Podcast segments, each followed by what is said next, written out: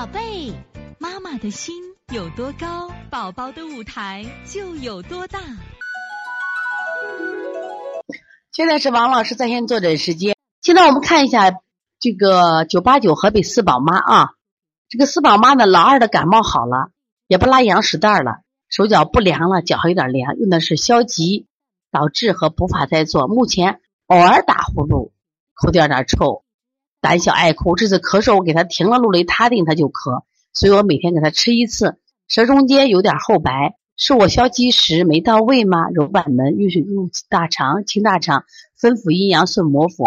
接下来我该怎么做？是继续按补法还滋阴方法做？就我看到的，你这个九八九河北四宝妈这个老二的这个舌头，我觉得这个苔白。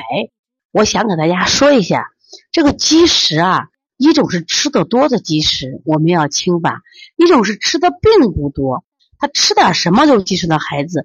一定不是什么呀，吃的问题是脾的问题，怎么办呢？你要给他加补脾，一定记住。另外可以掐掐四缝，还有一个顺运八卦。顺运八卦是调这个什么呀？气中气的效果挺好的。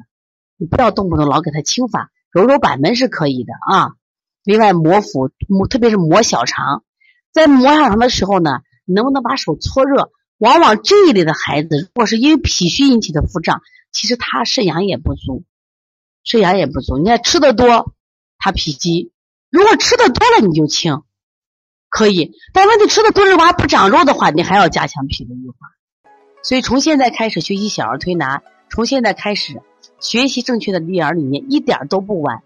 也希望我们今天听课的妈妈能把我们所有的知识，通过自己的学习，通过自己的分享。